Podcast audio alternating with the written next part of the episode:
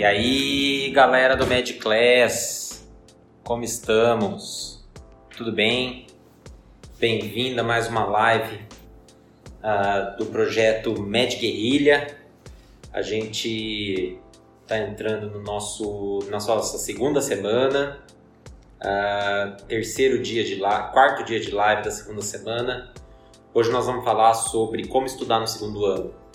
Então, o objetivo aqui é tentar discutir com vocês o que, que eu faria com a cabeça que eu tenho hoje e o que, que eu acho que é importante vocês prestar atenção durante a faculdade, no segundo ano, é, para você a conseguir aproveitar mais e melhor, trabalhando menos, o conteúdo que vai ser apresentado para você. Independente se você estiver fazendo PBL, independente se você estiver fazendo método tradicional. O objetivo aqui é fazer com que você abra sua cabeça de uma forma em que você consiga entender e visualizar a série de modo integral. O importante que você precisa entender em relação à segunda série é que ela é o ponto de conexão do ciclo básico para o ciclo clínico. Esse é o ponto principal que você precisa entender, certo? Uh, JCL Castro, eu sou patologista. É, então, essa é a primeira coisa. É, você precisa entender que o segundo ano ele é um ponto de integração entre o ciclo básico e o ciclo clínico. Isso é o ponto mais importante que você precisa entender. Nesse contexto, você precisa sacar que as doenças que você aprender durante, é, durante esse ciclo clínico, precisa servir de base para você durante o ciclo básico, precisa servir de base para você durante os dois próximos anos que vão vir. Entendeu? O que, que eu quero dizer com isso? Primeiro, existem cinco matérias importantes aqui: anatomia, fisiologia, bioquímica, farmaco, patologia. Essas cinco matérias são as mais importantes da sua grade do segundo ano. Não existe a possibilidade de você se manter no ciclo clínico de forma proveitosa, sem que você perda tempo, sem que você perca tempo, sem saber essas matérias. Então essas cinco matérias precisam ser, deixa eu só, eu estou terminando aqui. Essas cinco matérias precisam ser é, determinantes para você. Você precisa uh, saber definitivamente essas cinco matérias. Essa é a primeira coisa, a mais importante. Então você precisa saber isso. Como é que você vai integrar esse conhecimento? A melhor forma de você integrar esse conhecimento é estudando de, matéria, de maneira contextualizada.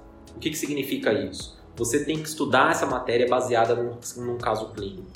Não existe a possibilidade, e essa é a principal dificuldade, independente se você estiver no método tradicional ou no método uh, uh, de PBL. Você precisa colocar essa matéria de fisiologia, de patologia, de, de bioquímica, de farmaco, dentro de um caso clínico. E como que você vai fazer isso? Você vai começar a fazer isso. Geralmente as grades curriculares das faculdades são casadas com a parte prática. Então você tem que aproveitar a parte prática, onde você começa a ir nas UBS, que você começa a entrar no hospital, para casar essas matérias com os casos clínicos que você identificar na faculdade na, na, na, na parte clínica. Então, por exemplo, você vai lá ter uma aula de semiologia, você vai para o hospital treinar semiologia no paciente DPótico. Aí você vai ter um caso clínico de DPOC. Você precisa estudar a anatomia, fisiologia, patologia, bioquímica, farmacologia da DPOC. Dessa forma, o contexto está totalmente é, a aula e a matéria está totalmente contextualizada e as chances de você esquecer isso aí é muito menor.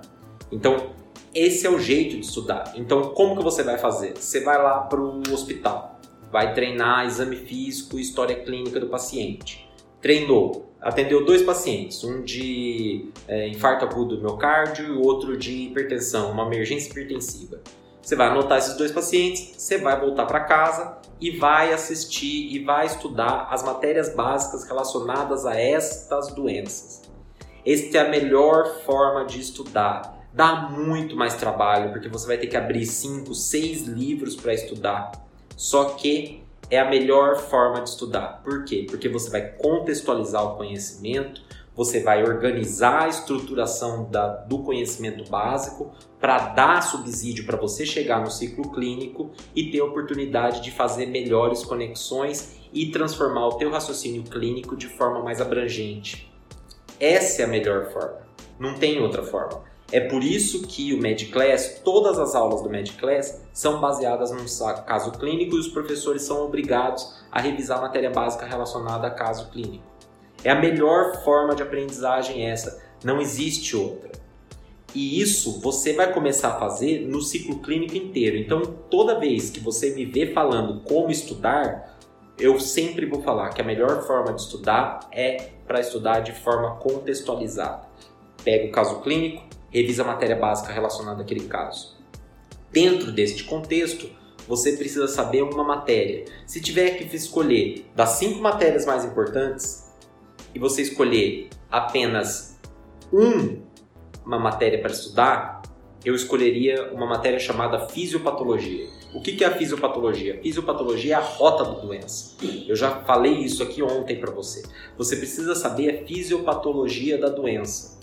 Essa é a melhor forma. Por quê? O que é a fisiopatologia da doença? É a sequência de eventos que sucedem numa patologia específica. Então você precisa saber quais são os eventos e quais são as alterações morfológicas que acontecem para resultar numa doença.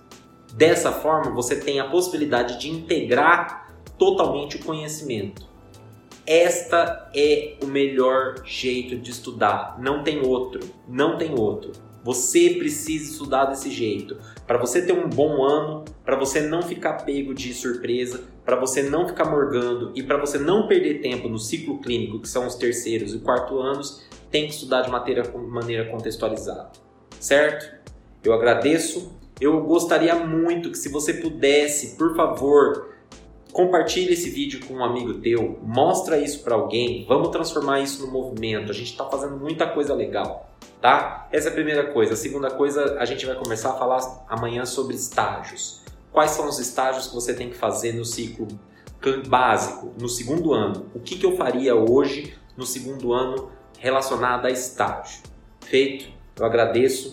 Um grande abraço. Tchau.